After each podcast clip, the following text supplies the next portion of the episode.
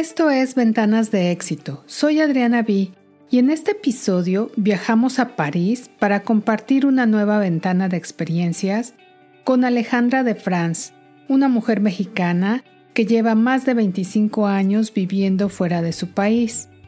Alejandra ha vivido en Bordeaux, en Argentina, en Canadá y finalmente decidió establecerse en París desde hace ya 16 años.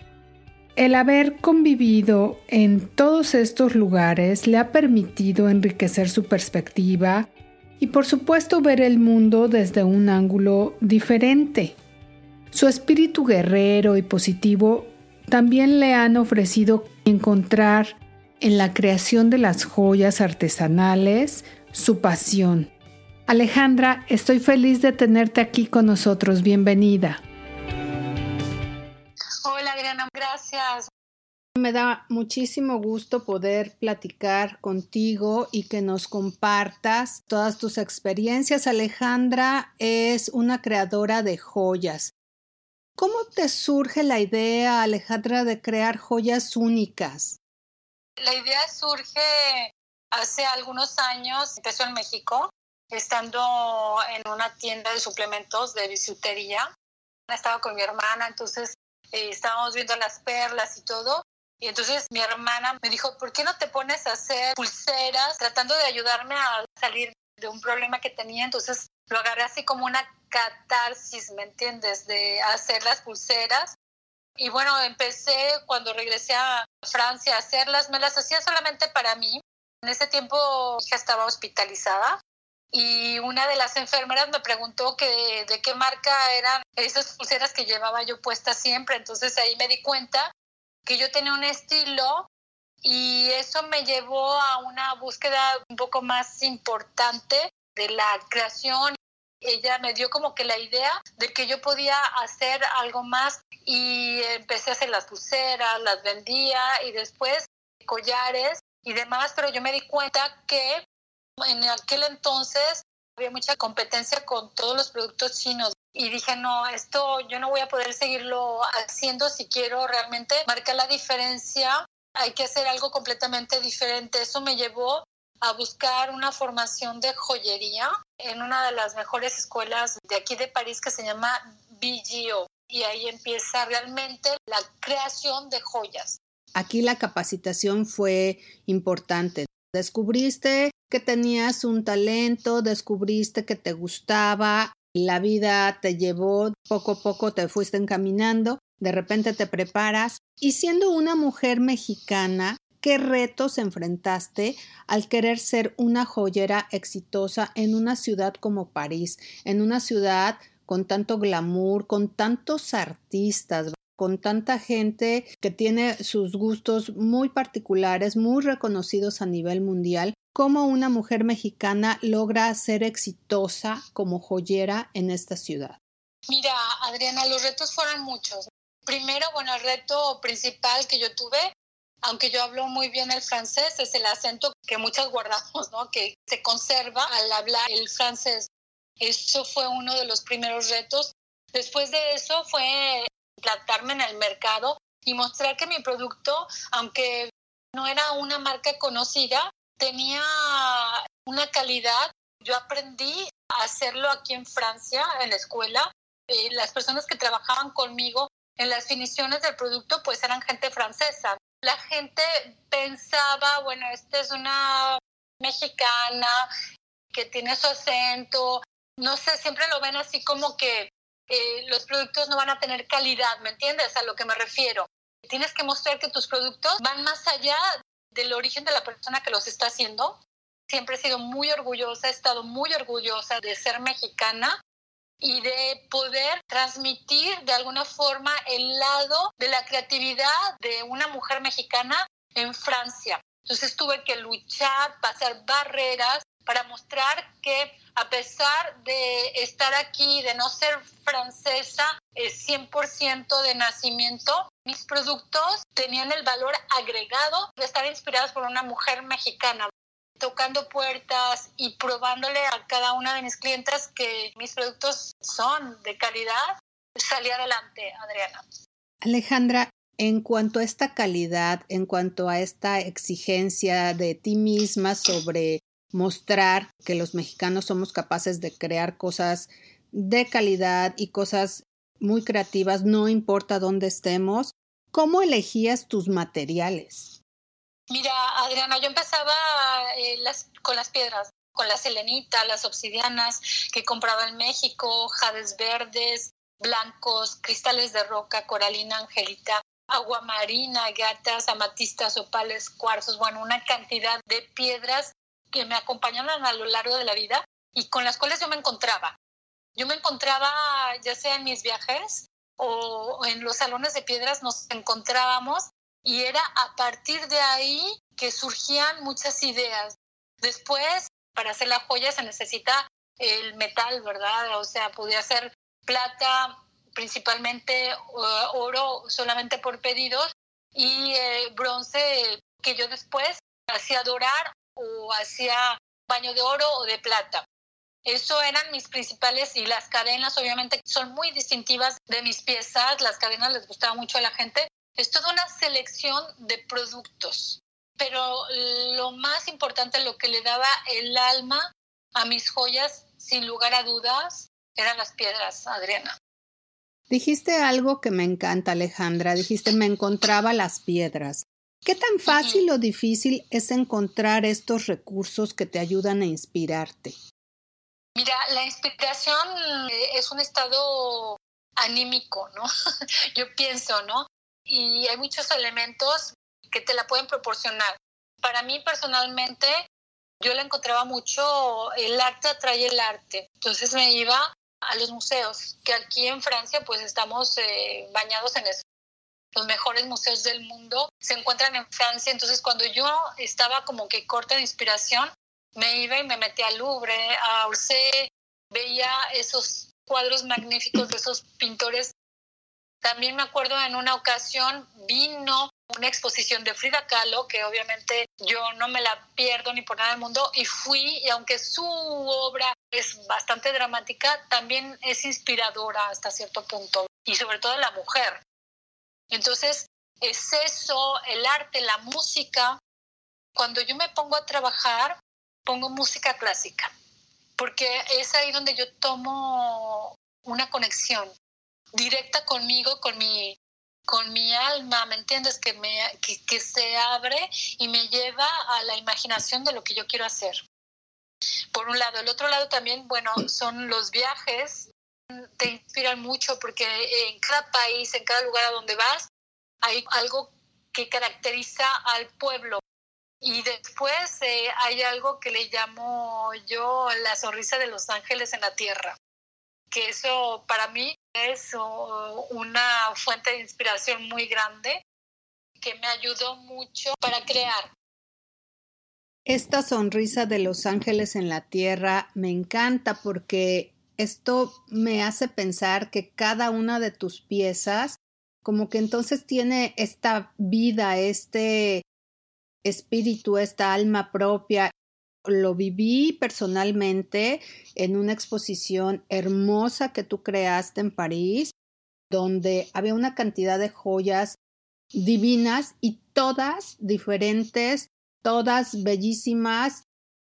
El ambiente que tú creaste, ahorita que estabas hablando de cómo te inspiras en esta producción de piezas, no me queda duda, cada cosa que estabas diciendo me llevaba a esa exposición la música, el arte, el inspirarte de otros artistas, definitivamente logra estas piezas únicas. ¿Qué hay detrás de cada pieza que tú creas? Hay primero amor, obviamente hay una energía, en cada pieza se queda una energía mía como instrumento de todo lo que te hablé hace un rato. La dedicación, porque se necesita mucho tiempo para crear una pieza, y belleza son los ingredientes que tienen mis piezas, Adriana. ¿Por qué piensas que son únicas? ¿Hay algo, las piedras que te llaman, las piedras que cuentan esta historia, estos ángeles de la tierra? ¿Qué es lo que las hace únicas?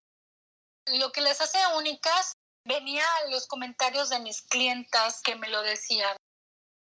Muchos comentarios que me llegaron, pero yo tengo en la cabeza tengo dos. Hay uno de una señora que ella es bailarina y ella me compró un collar con una angelita, es una piedra azul, y ella me dijo un día, se daba cuenta que cuando traía mis joyas, sobre todo esa, eh, tocaba la piedra y la calmaba. Entonces ese es uno de los comentarios. El otro es una señora que ya está un poco adulta y que muy contenta me dijo, Alejandra, tenía años que un hombre no me veía y gracias a la joya que tú me vendiste, este hombre me vino a decir que yo era una mujer con mucho gusto, que, que tenía mucha clase, porque llevaba colgando a mi cuello una pieza maravillosa. Entonces, esto es lo que las hace únicas, Adriana, que cada persona existe a través de esa piedra, ¿no? Ahí existe la persona que se siente halagada por un hombre, existe la mujer que se siente tranquila por la piedra, existe la mujer que, aunque tengo también otra clienta que es muy de marcas, y me dijo, Alejandra, yo siempre uso cosas de marca, todo es de marca, y el día que yo traía colgado una de tus piezas, me pararon y me preguntaron de dónde la había sacado, cosa que nunca me pasó con las marcas que todo el mundo conocemos. Entonces, para mí eso es un valor, Adriana, inexplicable, ¿verdad? Porque es ahí donde se prueba que hay el amor, la energía, la sonrisa de los ángeles y hay muchas cosas que le dan el toque único a cada una de mis piezas. Definitivamente, Alejandra, tú eres una mujer muy espiritual, con mucha belleza, no solo externa, sino también interna. En tus piezas se distinguen mucho las cadenas y yo tengo una cruz preciosa con una cadena espectacular. La verdad es que llaman mucho la atención. Y a pesar de que haya muchas marcas que son reconocidas, que han comercializado y, se han hecho enormes en todo el mundo. A mí me encantan las piezas de creadores, así como las tuyas, porque es algo que no lo vas a ver en otro lado. Es parte de ti, esa joya es única porque, como bien lo explicas, te identificas. Te jala esa pieza. Yo recuerdo muy bien las exposiciones de tus joyas donde Tú vas y te sientes atraída por esa pieza y vas y sigues caminando en el salón y sigues viendo cosas hermosas, escuchando la música, viendo el salón precioso con todos los detalles y regresas a esa pieza, regresas a esa piedra que te llama. Eso es definitivo, yo siempre lo vi con mis clientes. Llegaban veían una pieza en particular y bueno, después ya sabes cómo somos las mujeres, que si esto, que sea aquella, que me puede combinar más o no sé qué. Pero al final de dar la vuelta, de haberse probado, visto otras piedras, la piedra te llama. Hay una atracción, hay el encuentro, ¿me entiendes? De la persona con la piedra y eso es definitivo. Yo lo vi miles de veces con mis clientas nunca se equivocaron y después cuando tú entiendes cuáles son los beneficios que cada piedra tiene y por qué esa persona los eligió, que a veces es muy personal, a veces yo no lo sabía, ¿verdad? Me daba cuenta que exactamente había como una atracción en la cual con esa piedra esta persona se iba a sentir aliviada llevando esa piedra con ella. ¿Qué piedras o qué sintonía, qué significado hay entre estas piedras? Bueno, hay muchas, por ejemplo, el cuarzo rosa, yo lo vendía mucho porque atrae el amor. el amor, pero el amor no nada más el amor de un hombre o una mujer, el amor en general. Entonces, amor con el prójimo, con todo el mundo. La, la obsidiana es una piedra protectora, te va a proteger de todo lo que es negativo. La angelita es también una piedra protectora que calma los nervios. El mundo de las piedras es inmenso. Las piedras vienen del fondo de la tierra, no de las minas. El corazón de la tierra tiene una energía que al sacarla resona contigo. ¿Qué se queda de ti en estas piezas? Cuando las entregas, cuando ya te desprendes de ellas. Mira, yo creo que lo que se queda de mí principalmente pues es mi dedicación, mi energía. Mis joyas no salen de una máquina, salen de mi corazón, pasan por mi cabeza, llegan a mis manos, que son dos, y yo les doy forma para llegar al destino de una mujer que quiere ser única. Eso es lo que se queda de mí. Imagina el regalo tan grande que le das a la gente con tu creación de piezas. Dime Alejandra, ¿en qué estás inspirada? ¿Cuáles son las cosas que se te ocurren? La inspiración hay que encontrarla, hay que sentirte bien, hay que viajar, hay que alimentarla. Y tengo la suerte de estar en París, que es un lugar donde hay mucho arte. Las estaciones ayudan eh, el otoño con todas sus hojas, el invierno con esa luz un poco limitada, te va retroalimentando todo eso para luego salir adelante y sacarlo de mí y ponerlo en una de mis piezas, Adriana. Muchas veces se piensa equivocadamente que son una maquinita, que no hay un momento en el que dejan de inspirarse, que hay altas y bajas, que no todo es tan sencillo ni tan mágico. Yo pienso, Adriana, que estamos en un mundo en el que se nos exige siempre producir y siempre estar arriba y no abajo. No es cierto. O sea, la vida son ciclos. Yo siempre he dado un ejemplo. Ya sabes, eh, cuando las personas están enfermas, que estás en el hospital y hay esa pantalla donde está la línea que sube y que baja. Y eso muestra que estamos en vida. Cuando la línea está toda horizontal y plana, eso quiere decir que ya nos morimos. Así es como yo lo veo. Entonces ahorita voy a subir y en la subida eh, estoy retroalimentando mi creatividad sin sufrimiento. Mientras la creatividad vuelve a mí, me permito existir de otra forma, sin reclamarle a la vida por qué no llega esa creatividad cuando tú me preguntabas hace un rato, tengo ganas de hacer joyas con hojas eh, y que ese rocío que se queda en las hojas sean algunas piedras que brillan. La creatividad está ahí, no hay que preocuparse. Somos seres humanos, somos mujeres, tenemos nuestros momentos de dificultades. No hay que preocuparse porque todo a un momento dado surge y es como un libro, ¿no? Hay que darle la vuelta a la página y tenemos una nueva historia. Alejandra de France, te agradezco mucho que nos hayas compartido aquí en Ventanas de Éxito toda tu experiencia. Con mucho gusto, Adriana. Muchas gracias a ti.